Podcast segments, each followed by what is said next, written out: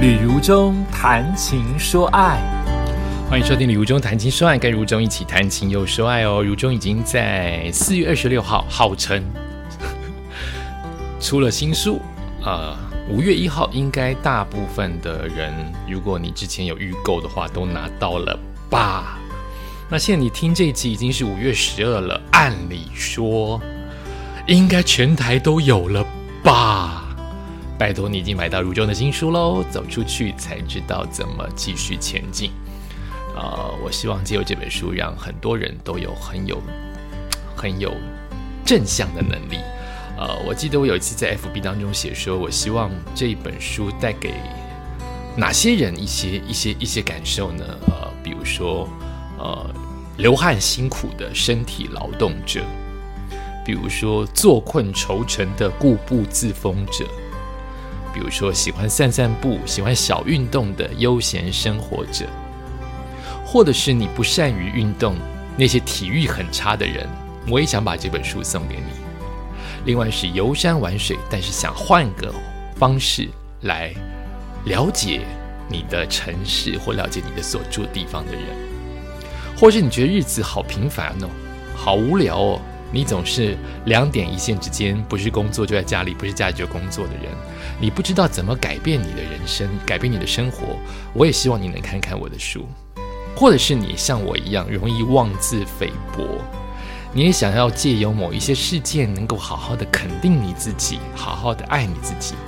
我也想把这本书能够献给你。最后就是你单纯就只是想看书，你单纯就想看美美的照片，你单纯就想听听故事，这样子的人当然要把这本书推荐给你。走出去才知道怎么继续前进，是东范出版社出版的。如果买不到，告诉我你哪些地方没有铺到货看不到，告诉我哪些书店好不好？希望你觉得这本书好的话，真心觉得它好的话，请你不止买一本。买一本，买五本，买十本，送给你身旁的工作的同学、同事、老板、好朋友、家人、爱人、亲人都可以，好不好？那我们今天来谈一谈这本书。我说过，我们这本书应该说我的徒步环岛分为四梯次。这一次我也按照书中所排列的方向，也分了四个梯次，我自己给他们取名字。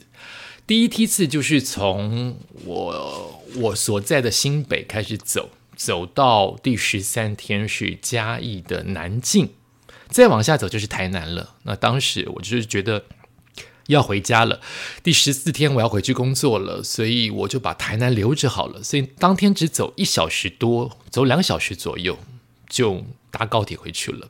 那这一段我把它分为名字，那个第一梯次，这个第一梯次的名字叫做摸索期。什么叫做摸索期嘞？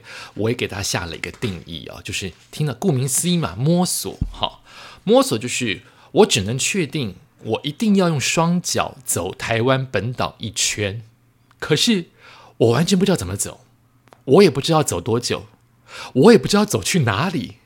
我也不知道沿途要怎么玩，我甚至不知道带什么、吃什么、怎么穿、住哪里，我全部都一片空白。我第一天就是这样的情况之下出发的，所有的行程皆在路上边走边修正。首日出发。便遭遇到很大的挫折，就是我认为我自己很能走，我是一个这么没有自信的人，我去告诉别人，其实我有信心走路这件事情。按理说，这样子的人他能说出来，一定代表他超有自信。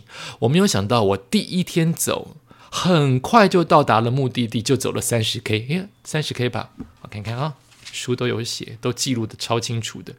第一天我就走了。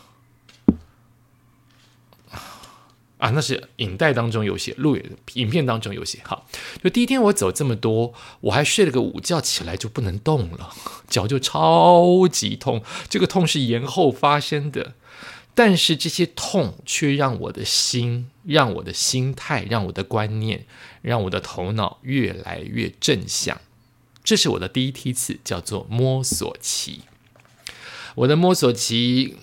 走了哪些地方呢？如果你是第一次知道我徒步环岛，或第一次听我的 podcast 说到徒步环岛，或者是你现在正在决定要不要买我这本书，那我就来稍微提点你一下，提醒你一下，我到底走了哪些地方，会不会经过你的家了呢？我第一天走新北到中立，哦，我现在想想觉得好远哦，我当时没有觉得这么远呢，我只觉得越走越愉快，越走天气的温度越高。第二天走更久，第二天应该是真的很痛，哪一天不痛，对不对？我现在看。书的目录，我马上跳出来很痛的画面，代表它应该真的很痛哈。中立到竹北很痛，因为我经过了一段沿途几乎没有补给，一直很厌世的一段路。想到就觉得好热，想到觉得不想走了。第三天，竹北到竹南，我走去看我的高中同学。第四天，竹南到后龙，走不下去了。那个脚有听到啪一声，小小的那个气泡的砰破掉的声音，不知道什么问题，就是有这个声音，走不动了。哎呀，我的旧同事大甲妹就来接我，所以就住他家了。后龙走到院里，是因为大甲妹把我从她的家在大甲，再到了后龙，让我接续昨天。她把我接走的那个地方，诶，这就慢慢的形成了我日后的走的方向，就是你不必要一定要在那个地方住下来，你可以先离开那个地方，回来再用其他的交通工具回到原点，这还是代表你用双脚走，你只是借由自己的，你只是借由车辆去通往别的城市，但是你诚实的回到你昨天的终点，成为你今天的起点。所以我的第五天就从后龙走到了院里，接着从院里走到大甲。大甲走到台中，然后在第八天的时候就很混的，就决定不走了。因为当天我的经纪人下来帮我租了一个我这八天以来最棒的一个五星级饭店的房间跟床铺，那我就干脆在台中跟大甲妹、跟经纪人、跟我在大甲的不是不是跟我在台中的大学同学，书里都有写啊，干脆来个。相见欢其实就是喂猪计划，把自己喂得饱饱的，八天来没有好好的吃，第八天就来吃米其林，再来住五星级，这样子到了第九天还好没有堕落，就是还好走得下去。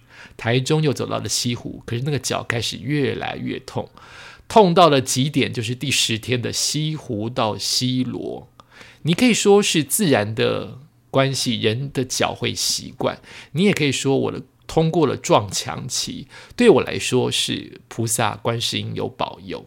我在书里面都有写到，第十天我痛到以前可能只半小时、一小时休息一下，第十天就是五分钟、一分钟休息一下，没有办法走，那个痛就像是拿钉子在刺你的脚踝跟膝盖内侧，超级痛。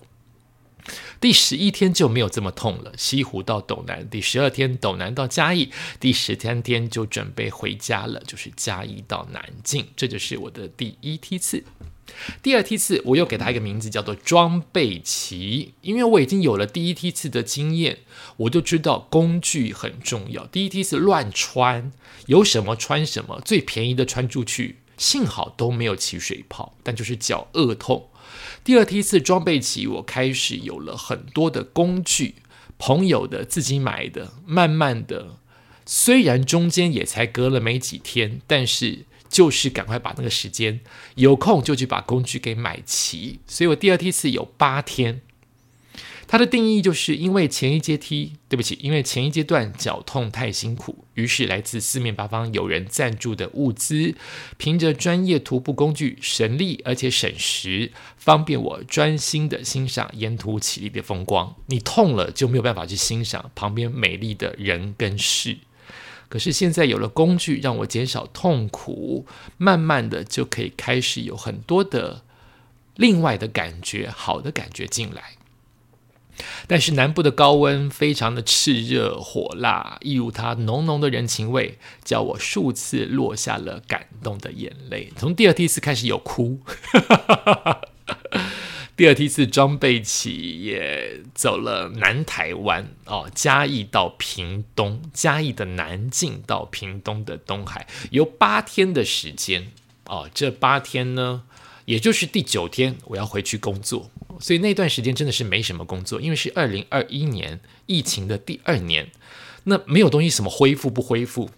第一年是通告慢慢扫掉到了没有，第二年是没有恢复，第三年二零二二年才逐渐的慢慢有通告。